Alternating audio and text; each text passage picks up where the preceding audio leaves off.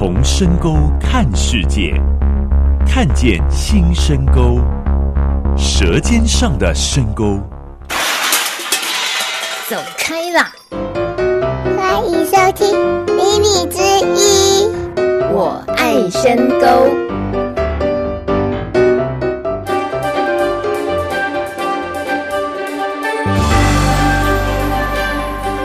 一年一度深沟小运动会即将在一零六年四月二十九日星期六在深沟国小大操场举办。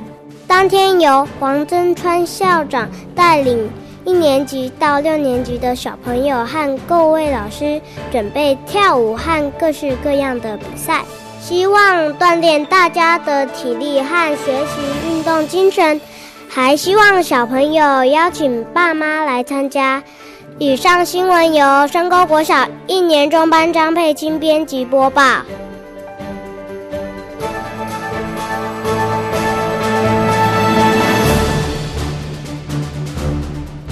周五，凯旋国中与凯旋国小举办联合音乐会。这次的音乐会由凯中陶笛乐团、凯小直笛乐团、凯中丝竹乐团以及凯中国乐团一起演出。其中，凯小直乐团由林义祥老师编曲的《冰雪奇缘》主题曲《Let It Go》是在宜兰首次演出，许多观众在聆听时也跟着唱了起来。这次的音乐会就在大家热烈的掌声中圆满落幕。以上新闻由一年中班张宇安编辑播报。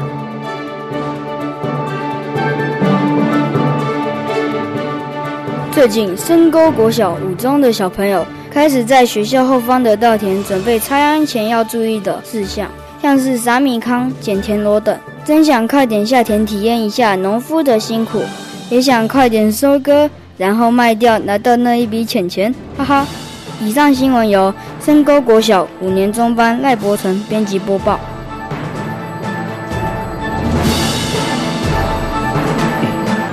非常感谢来自深沟国小的三位新闻主播带来这么重要的新闻播报。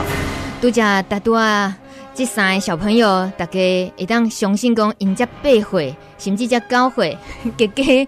十一会里哦，然后新闻播报起来呢，非常的有架势，而且这新闻的内容拢是因家的准备的。这是深沟国小最近有一个广播社，大米每个礼拜呢都会去跟他们玩广播，然后呢就鼓励他们自己播自己的农村新闻。所以我们在节目一开始听到了来自深沟国小讲的，不管是校庆活动也好，或者是在宜兰举办的其他的活动，甚至于刚刚博成小朋友他在学校有种田，哦、我一定要跟阿公阿妈还有今妈已经到这部很定的来宾来等一下。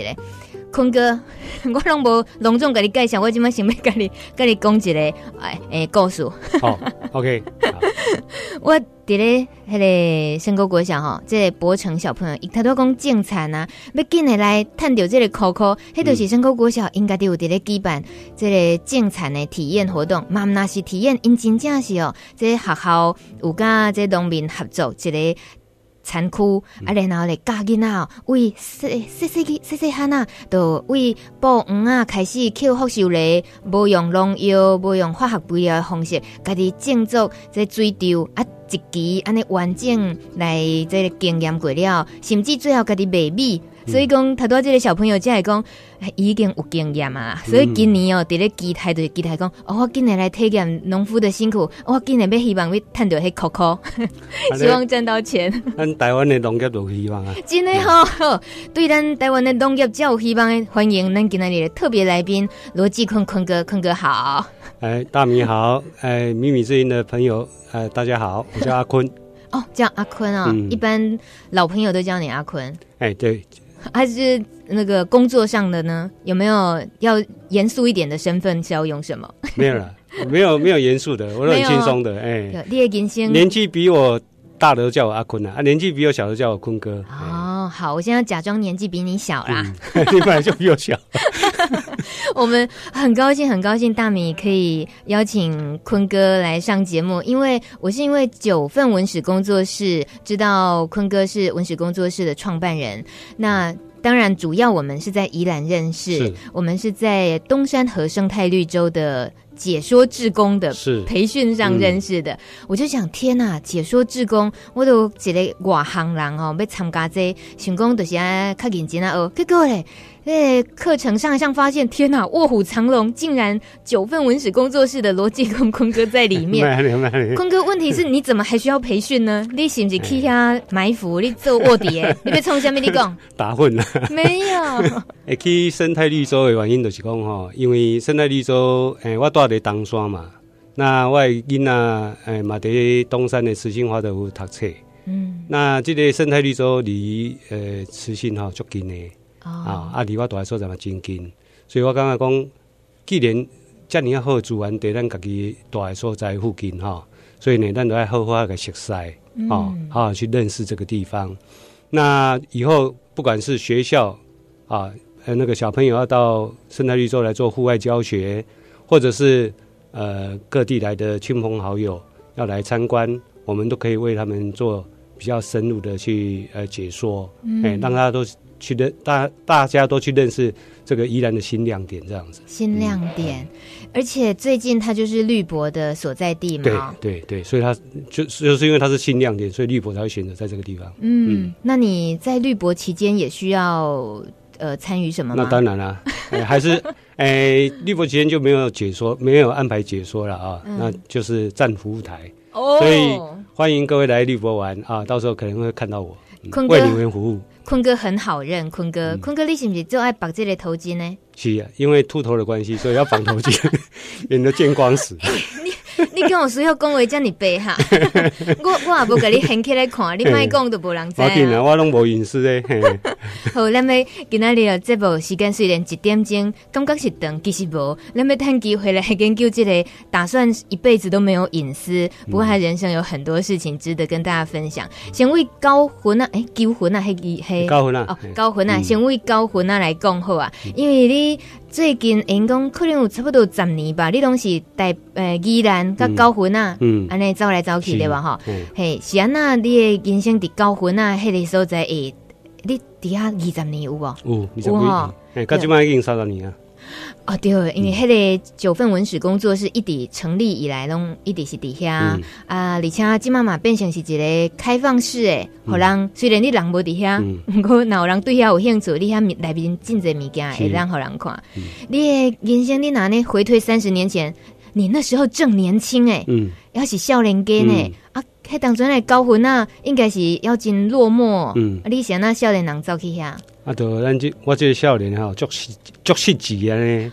人一般的年轻人哈，哎，一日退伍以后吼，啊，都是去社会出社会嘛哈，啊，好啊，找一个工课哈，啊，好啊，上班趁钱哈，安尼，啊，我个人无共款，我的人生观哈，自呃年轻懂事以后，我都个人无共款。嗯，诶，因为那时候我退伍的时候，思考两个问题嘛，一个问题是生活是什么，啊，一个问题是台湾文化是什么。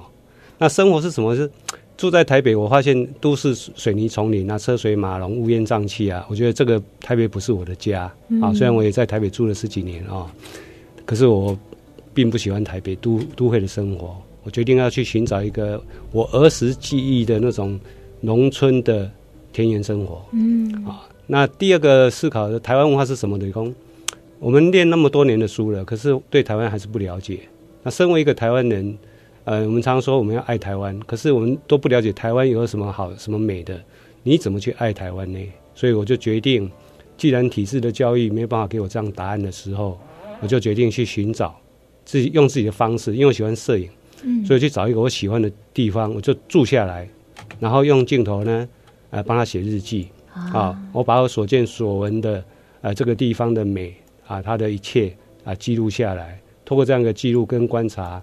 我就可以了解这个地方有什么美的，有什么特色的，有什么文化的，嗯、那我就可以在这个地方住的很快乐。嗯哼，这是为什么我会选择九份的原因。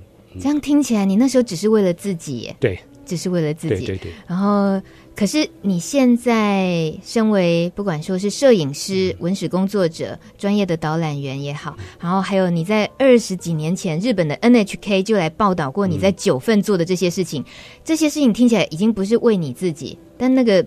一开始的设定的初衷不会想的这么远。嗯，你问的好哦。对，我刚开始民国七十六年去九份的时候，只是单纯因为喜欢那里，那想去了解，透过镜头了解这个地方而已。可是后来呢，我人生的第二个转捩点哈，就在七十六、七十九年的时候，那时候有一部台湾有一部很有名的电影叫《悲情城市》，侯孝贤这部电影呢，因为他得了呃国际的大奖，意大利威尼斯的金狮奖，嗯，那无意中的把九份给炒热的，嗯，因为他那部电影并不是介绍九份，可是因为有几个镜头在九份拍的，那所以因为台湾第一部电影得到国际大奖电影，所以所有的媒体啊争相报道那部电影在九份拍的。九份从此就像灰姑娘一样，嗯，一到假日人山人海，啊，在悲情城之前啊，我常常坐在我的窗台上往下看，小猫两三只而已。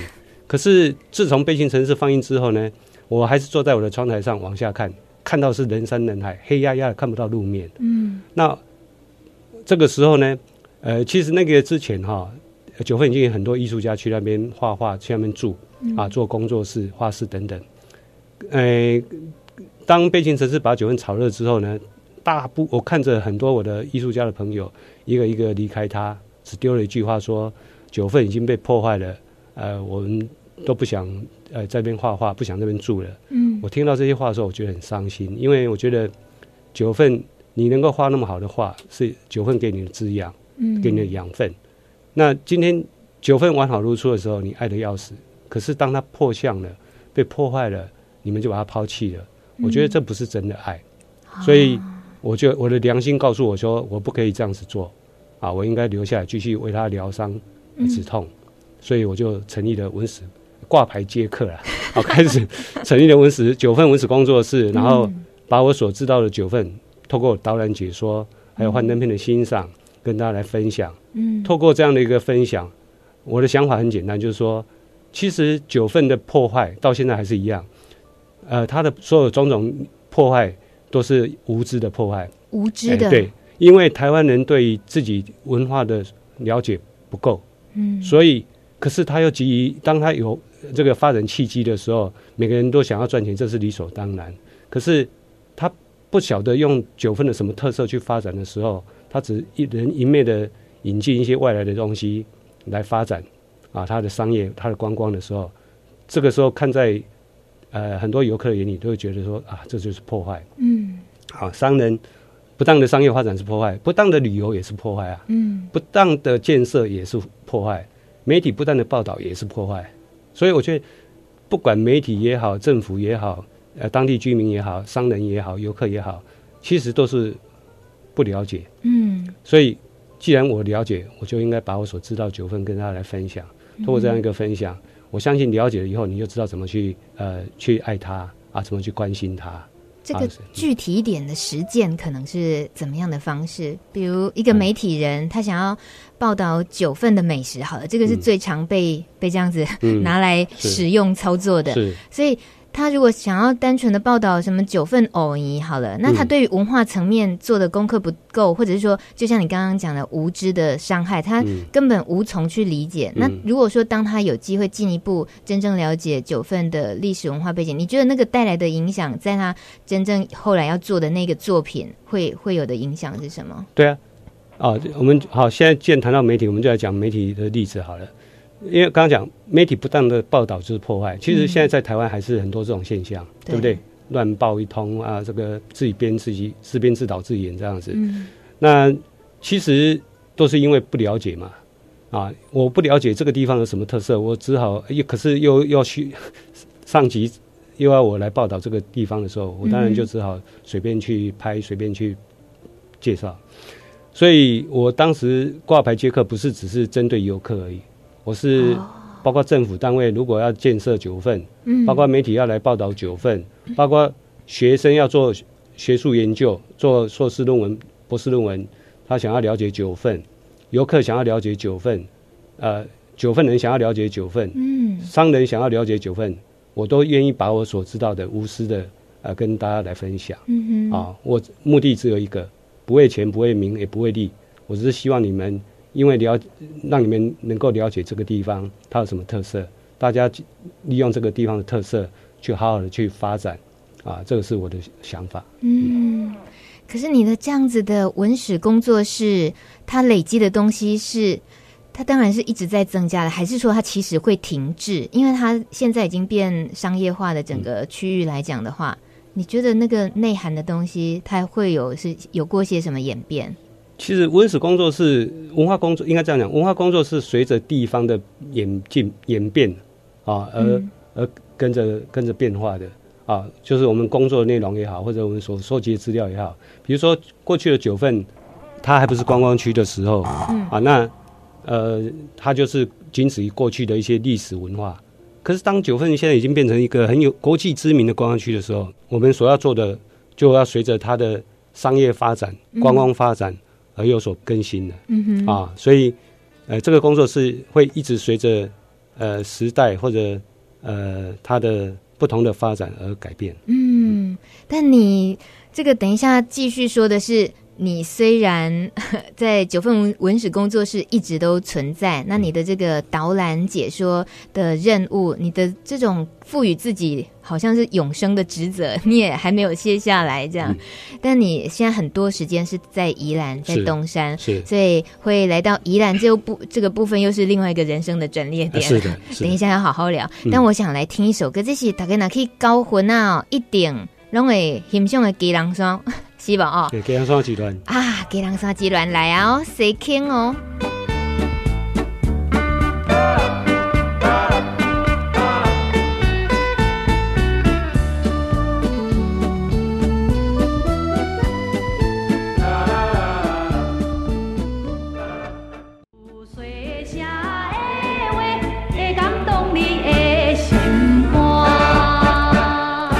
一点十九分，给人刷机乱，谁听的歌曲的秘密之音，礼拜天早上十点到十二点，我是大米，还有今天第二个小时的来宾罗继坤坤哥。大家好，坤哥，你听这首给人刷机乱，是不是听个耳朵长茧了？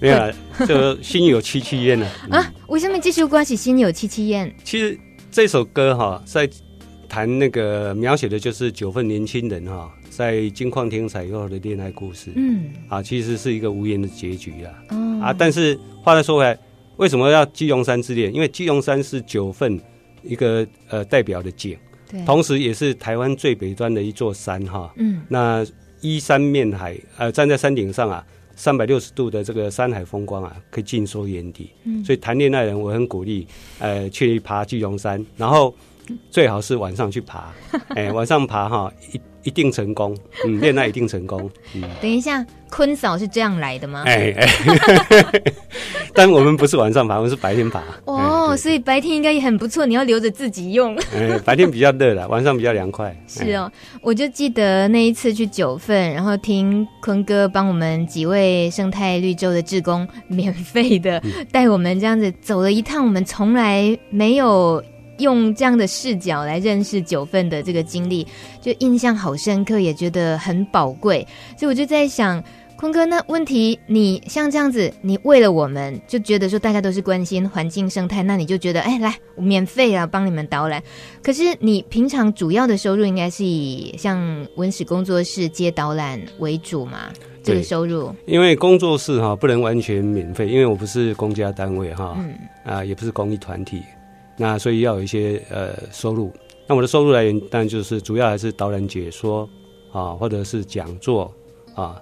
那呃，可是有时候呃，因为我不是那么死要钱的人，哎，所以呢，我的亲朋好友来找我的话，哎，通常啊，我会有这个不忍心跟大家收我的亲朋好友收钱。所以我会招待大家。嗯哼，这个也不是办法。我要讲，我讲安内不是办法，是因为你后来跑到宜兰来的话，你现在距离那里更远。其实接案子，好讲难听一点，就有一顿没一顿啦。那我们要好好的追究一下，嗯、搬来宜兰的原因是什么？哦，其实原因是因为，哎、呃，我这个人哈，人生观就是这样子。一个人的时候，我好好的过我呃这个独居的生活哈，罗汉卡的生活。嗯但是，一旦认识的女朋友结了婚，我就是两个人的生活嗯，也就是说，我必须把至少我一半的时间陪我给我老婆。嗯，我不能只是哎结了婚还想过一个人生活，那这样子的话一定会离婚离婚的，因为老婆一定会不满意嘛啊。嗯，所以我觉得既然要结婚，那你就必须把你呃一半以上的时间跟老婆分享啊。那不幸生了小孩的话，啊，如果说怎么用不幸啊？欸、不是的，幸这个，哎、欸，幸运哈，就是说，因为还没生小孩之前，其实我们就是两个人的生活嘛，哈、嗯，可以自由自在，然后想出国就出国啦，想要去哪里就去哪里。可是所谓不幸生小孩，就是因为生了小孩以后哈，你又多有又有三分之一的时间要给小孩，至少、嗯、啊，更何况我不是三分之一而已，我几乎是全部哈，因为我觉得既然生了小孩。那就是老天爷要你去好好当爸爸。那既然我要当爸爸的时候，我就不能全心全力来做我的文史工作。嗯，啊，我变成给大家时间会少一点。嗯，然后我要必须给我的小孩多一点时间，因为他的成长需要我的陪伴。嗯，那甚至我认为说，因为我太太是宜兰人，那每次在她回回来宜兰的时候。来回娘家的时候，我就觉得哇，宜兰的生活机能太棒了。嗯，不只是好山好水好空气而已啊，它的又是一个农业县，所以要买什么农产品都很方便，又新鲜又便宜。所以我就决定说，生了小孩以后就应该把全家搬到宜兰来，因为宜兰的生活环境非常的单纯。我至少我不用去担心说我小孩子被绑票，或者是被带坏了啊，因为我觉得。我们生的小孩就是要给他选择一个单纯的环境，嗯，让他可以很快乐的成长啊，那呃无忧无虑的啊，我觉得这是很重要的。我们做父母的，你说给他钱，我觉得那个没有用。我们可以给他的就是说，帮他选择一个呃一个很单纯的环境，嗯，让他能够很健康、很快乐的成长。我觉得这这是最重要。呃，当然更重要的是还要去陪伴他，嗯，不能说生了小孩以后啊就用钱请保姆。用钱把他丢到学校去，然后父母亲还是做他自己的工作，嗯、那这样子小孩子呃就会缺乏你的父母的爱，嗯，然后也会有代沟，因为他的成长，他的成长呃整个过程，父母亲如果没有参与的时候，那小孩子学到的是一一套，父母亲呃这个都完全不了解的话，你就没有办法家庭教育教育啊。就没办法衔接得上，嗯，所以我觉得，诶、欸，所谓不幸生的小孩，就是说啊，因为不生了小孩了，我就没有办法，呃，跟我太我太太两个人自由自在的过生活了。嗯，我必须，我们两个必须把大部分时间来给小孩，来陪伴他，所以就只好忍痛把我就 那个时候文史工作室 是鼎鼎在台湾是蛮有名气的，然后也是、嗯、呃那个 case 非常多的。可是尽管如此，我觉得还是。小孩子重要，所以决定搬到宜兰来，过着呃简单的生活。这样，这个简单有多简单呢、啊？哎、欸，所谓简单，应该说物质方面的哈。对，物质方面非常的简单，简单到说只要够我们呃吃吃得饱、穿得暖就够了。嗯啊，这其实不是来宜兰才这样，我一直都是这样的观点啊。嗯，呃，很多人认为说我们呃教育啊，或者是。呃，不管是家庭教育、学校教育，都告诉我们说，我们要成大功、立大业、赚大钱。其实我觉得这是不对的，因为呃，钱是固定的。比如说，我们三个人啊，各有一百万，可是其中有人为了要赚更多钱，他就把另外两个人的钱都一百万都赚走了。嗯。那请问那两个人怎么过生活？啊，所以我的想法是，不，钱不是越多越好，而是够用就好。嗯。那这样子，如果三个人都够用，那是不是三个人都很快乐？嗯，可是如果说一个人赚大钱，那另外两个人变穷了，那我觉得赚到钱的人是害了那两个人而已，并没有什么了不起啊。所以我觉得应该是物质方面够用啊。那宜兰宜兰这个地方，因为呃那个物价都很便宜啊，那也没有什么呃 shopping 的，也没有什么这个呃都市的那些诱惑，所以我觉得在这个地方啊、呃、要吃得饱并不难，嗯啊。哎，所以我就可以有更多时间来陪伴小孩。我记得印象很深刻，就是坤哥你刚刚讲这句话，哎，就是如果我赚了大钱，那一定是有人因此穷了。对，跟你一样有这个想法的人有吗？我不知道，应该是有啦。但是我觉得应该是每个人都要有这种想法才对。嗯，如果每个人都有这种想法，我觉得就是那个天下为公哈，那个世界太平了。嗯，你这个天下为公太可爱。你刚刚在讲。区分时间的时候，也是有了小孩，那至少就是三分之一，但现在其实是等于是应该是要全部。是你家里有两个成员，那时间就应该是二分之一，二分之一；有三个人就三分之一，三分之一，三分之一。你很公平哎，对人的平等。对，我的观念就是这样子，因为这是你选择要结婚要生小孩，对不对？那你就要付出啊，权利跟义务啊要相对的。我们不能只要权利，然后不尽义务、嗯、啊！所以你结了婚，你就要尽丈夫的呃这个责任啊。现在小孩，你就要尽当爸爸的责任，嗯啊，这样子家庭才会圆满。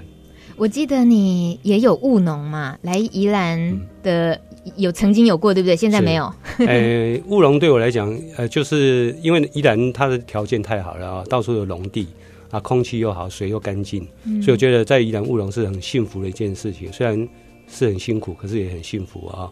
因为你看着你所种出来的这个农作物丰收的时候，就像小孩子长大一样，嗯，充满了这个喜悦。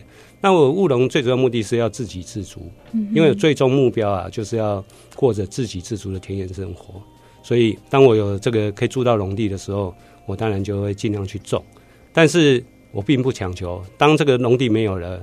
呃，比如说地主收回去了，那我就不种。嗯，那不种，当然我有更多时间来做，来陪伴小孩啦，或者是到学校去帮忙。呃呃，这个老师的一些事情。嗯，你这个陪伴小孩跟学到学校帮忙的事情，其实可以更更多跟我们分享一点，因为你小孩是在华德福。是。那我们刚刚节目一开始听到深沟国小小朋友有种稻子的这个课程，其实华德福小朋友更是嘛，是对不对？所以你女儿啊，这么这么秀气可爱的小女孩，她从几岁就开始种田了，对不对？学校就教了。他们三年级就有农业课，嗯，哎，那其实华德福教育哈，他我我之所以会选择这个华德福教育，原因就是说，我觉得他是真正适性适学啊，然后呃，他们呃并没有呃所谓像我们教育教育单位一直在讲说一纲多本一纲一本什么的，我们的我们是没有纲也没有本的，那他们没有自己的课本，呃，没有没有一般的教科书，嗯。啊，他们的呃教呃课本就是，呃老师画在黑板上说故事，然后他们必须把它画在自己的工作本上，嗯，啊，然后写写老师讲的故事，嗯哼，这个就是他的课本，嗯，啊，那呃学呃像一般学校都有考试，那基本上华德福是不重视考试的，啊，虽然有有考试，那也是简单的哈，啊，那他完全就是依照这个小孩子他的这个身心灵各方面的成长。啊，来给予适当的这个教养啊。那比如说三年级啊，他有这个农耕课啊，他有这个建筑课啊，他还有什么露营课等等，这个都是户外的一种呃活动啊。那其实像农耕课来讲，就是让小朋友去体验农耕，并不是说他一定要种的多多好，而是他有这个跟土地接触的经验以后，长大以后他才会去爱这个土地，嗯，他才会知道说我们的食物是怎么来的。啊，这个我觉得就是很好的一个教育。嗯，那你为什么身为家长要有那么多的参与？啊，因为呃，华德福教育它鼓励的是呃亲师生啊，就是说我们家长不能只把小孩子丢到学校，嗯啊，然后由老师来教就可以了，而是家长要知道也要参与啊，至少你要知道小孩子在学校学的是什么，嗯哼，他回到家了以后，家庭教育才有办法衔接得上。嗯，那如果说。父母亲都有时间去参与学校的这个活动的时候，那你就更清楚了啊，更清楚老师怎么教的。好、啊、像我们华德教育啊，像我们小孩现在是七年级，四月初马上就要到花东去骑脚踏车啊，这个算上课，这不是他们的休闲，也不是他们的呃假日活动，嗯、而就是一个课程。那连续要骑五天，哇！那刚好我早在三年前我就在准备了，我就。我就已经好有心啊！刚好宜兰社大有这个孔明车队的这个课程，对啊，蓝汉伟老师在带，那我就去上这个课。我的想法很简单，因为老师没有太多时间来上这个课。可是骑脚踏车虽然大家都会骑，可是要骑长城、骑得好、骑得没呃这个呃取得平安的话，不是那么容易的一件事情。嗯、啊，如果你没有常常训练，没有常不懂得要领的时候，其实很容易出问题的。嗯，那老师。光是在学校备课已经够忙了啊，所以家长有时间的话，我们就来参来来学习啊，学了以后我们就可以来带啊，所以我现在在这个呃就可以带着我们小孩子这个班呢，啊，去他们啊去跟，当然还有其他家长配合，嗯，一起来来带带这个班，让他们完成这样五天的这个行程。嗯，为了五天的这个行程，三年前身为爸爸的就开始上课准备。这学校的资源好丰富哦，也也太无价了吧？刚 好刚好，爸爸太闲了，爸爸太闲。嘿，你爸爸太怎么可以说自己太闲？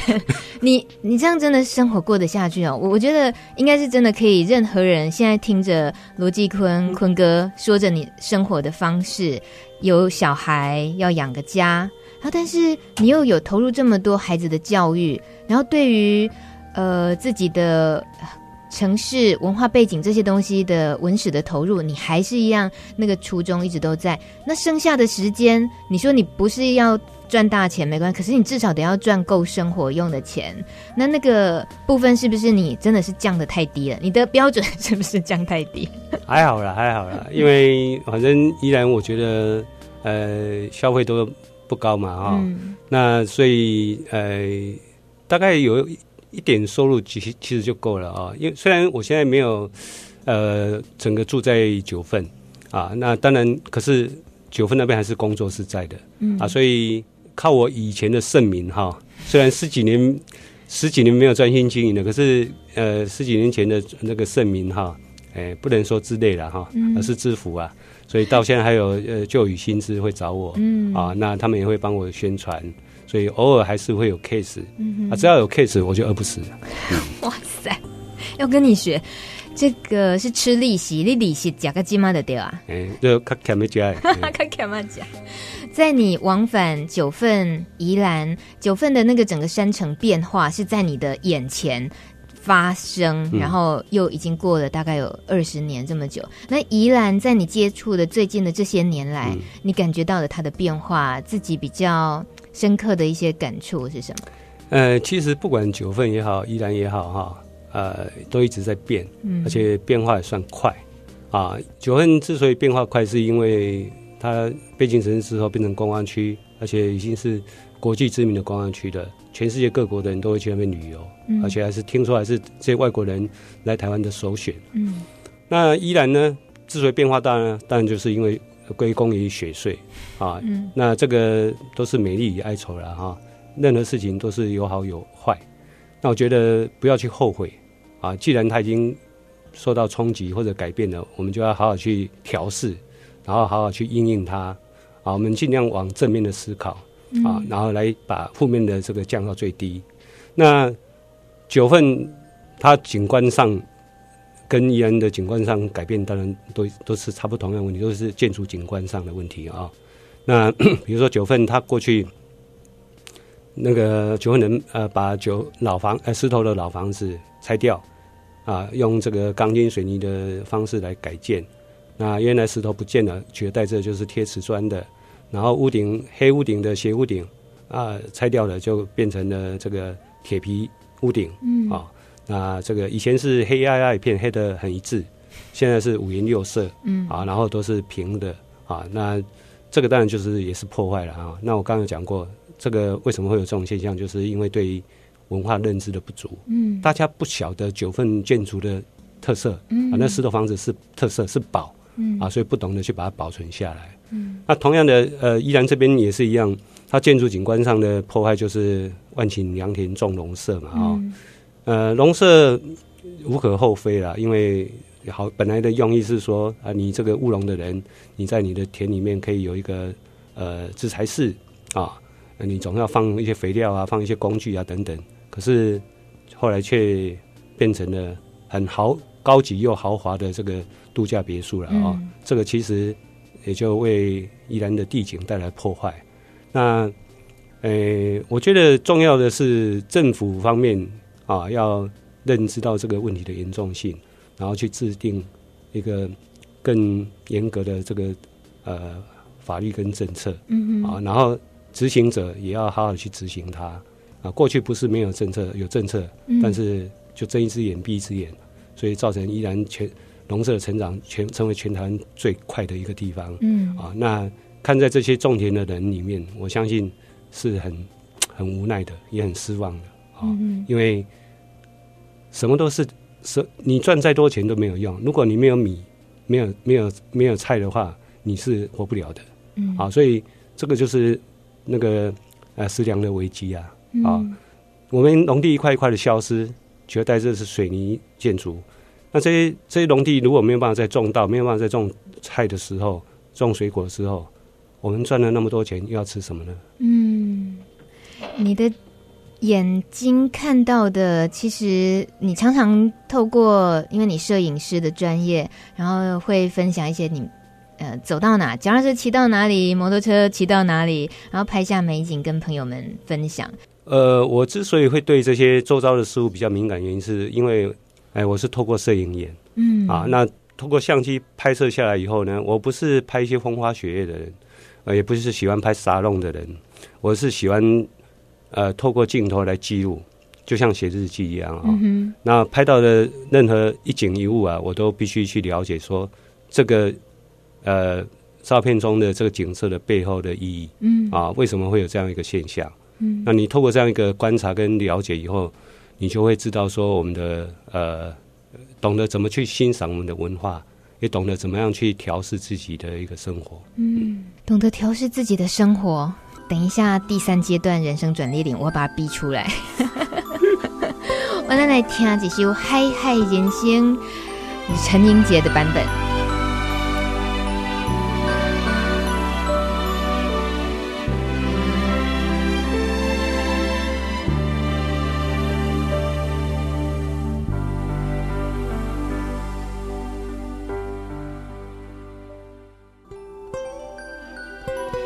嗨嗨人生，陈英杰的歌，DFM 一零七点三，时间已经十一点四十四分啊！你等你收听的是《米米之音》，礼拜天早上十点到十二点，我是大米，还有今天的九份文史工作室罗继坤坤哥在现场跟我们聊天。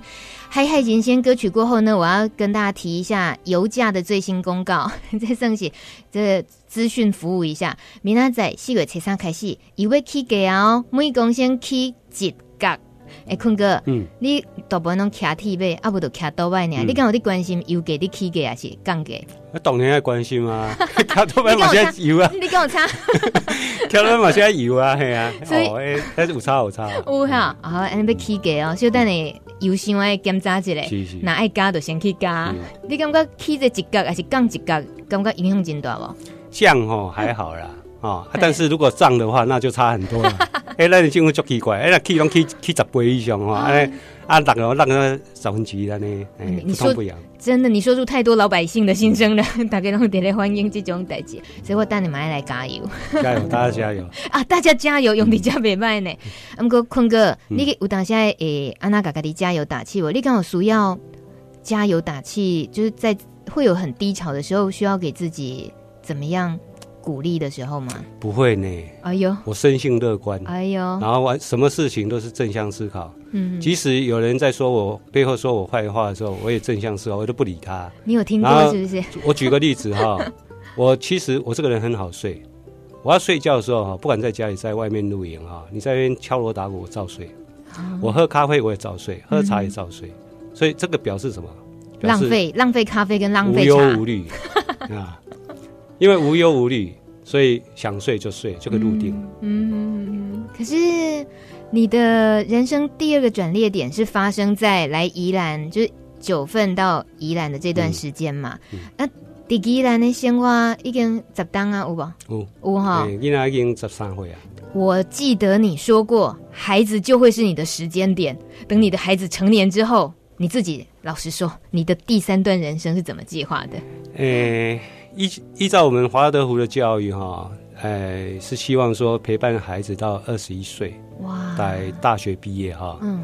可是我觉得，以我的个人的观察，哈，我觉得大概十八岁就够了，啊，因为我是全程陪伴，嗯，啊，然后，哎，为什么到十八岁呢？因为到二十一岁我会破产，啊，我没有那么多钱可以让他去念大学了，啊，就。我老爸能够陪伴到他高中毕业哈，因为念华德福的小孩啊，到高中毕业以后已经非常有独立思考能力了。嗯，他已经很清楚自己要的是什么，然后大概也不太需要老爸这个角色了。然后就是他寻找他自己的另外一个世界去了啊。嗯，所以我我我一常常呃也跟我女儿谈到这一点啊，就是说，老爸到高中毕业以后啊，就要让你独立的啊。你如果想要继续念书，那你要去攻读。嗯，如果你想要结婚，你就找一个如意郎君，你就嫁了吧。啊，老爸不会掉眼泪的。哎、欸啊，那呃，如果呃，如果你也不想念书，也不想结婚，那你就去找你自己想做的事情去做吧。嗯哼，啊，那基本上经济会让你独立，你自己、嗯、呃，老爸不没有办法不再提供任何资源给你。嗯、啊，那呃，老爸跟老妈会想要呃再回到过自己两个人的生活。哎、欸，那如果说他愿意呃当孝孝女，嗯、对不对？然后愿意来呃陪伴我们。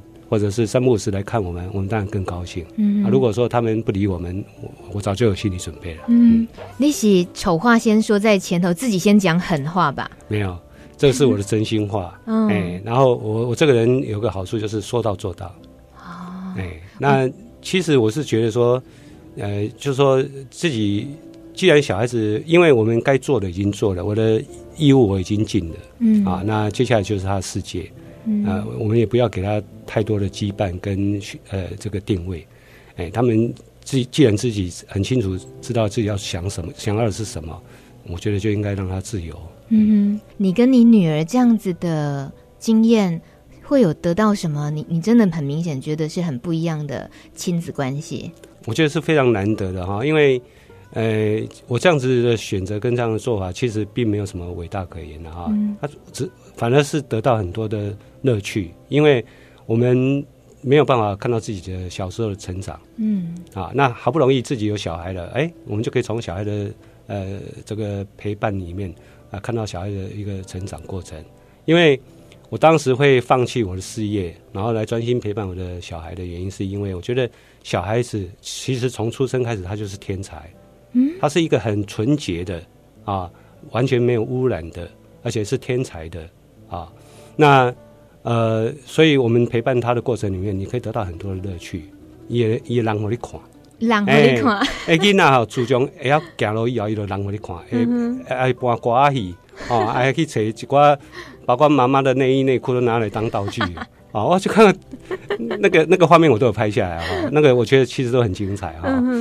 你去看小孩子的一一举一动，你会觉得很快乐的。嗯，那个那个不是辛苦可言而已而已哈，你会得到的代价就是那种呃天伦之乐啊。嗯、那更何况小孩子长大以后呢，他才不会有，才不会后悔，嗯、啊，才不会有遗憾，说啊怎么呃老爸老妈都没有陪伴我啊。我觉得这个是非常重要的。嗯，你说小孩子会不会遗憾，或者是会抱怨说爸爸妈妈没有陪我？有时候我们在农村传统社会里面，小孩子都很懂事，会去替爸爸妈妈想说，对啊，爸爸妈妈很辛苦，他们要忙着养家，所以他们不会没有陪我，都是应该的。嗯，对，对，所以我们都自己会这样。自我的内化，想好理由，嗯、然后也很可能在我们对下一代的时候，很可能我们也也都继续这样觉得说，对啊，照顾生活是最优先的。小孩呢，哦，就把他安排好，交给谁谁谁，课后亲呃那个什么呃安亲班啦，然后去学才艺啊什么这些的。嗯、其实农村跟我们现在工商业社会是完全不一样的。嗯、农村的时候是三代同堂的，嗯，虽然。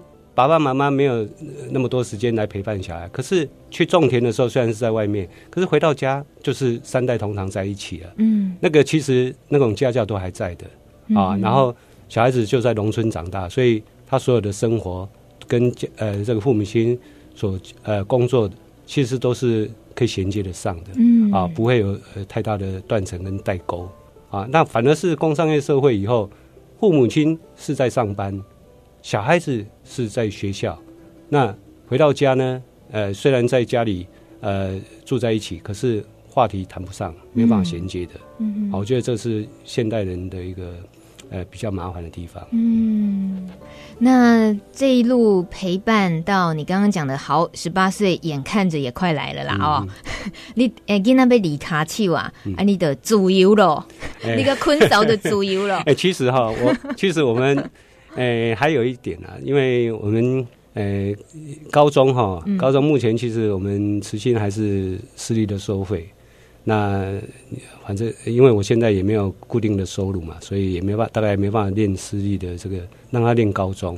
所以我们自己有计划，会跟女儿讲好了啊。如果说在你念呃国三毕业的时候，呃，慈心还是私立的收费的话，那我们就回到九份在家自学。啊、所以我有三年的时间可以跟他一起呃住在一起，然后一起学习。嗯，我准备带他环台环岛。嗯，然后不管是用骑脚踏车的方式，用走路的方式，我就让他一脚一步一脚印的去认识台湾。这是我觉得会有更更大的乐趣。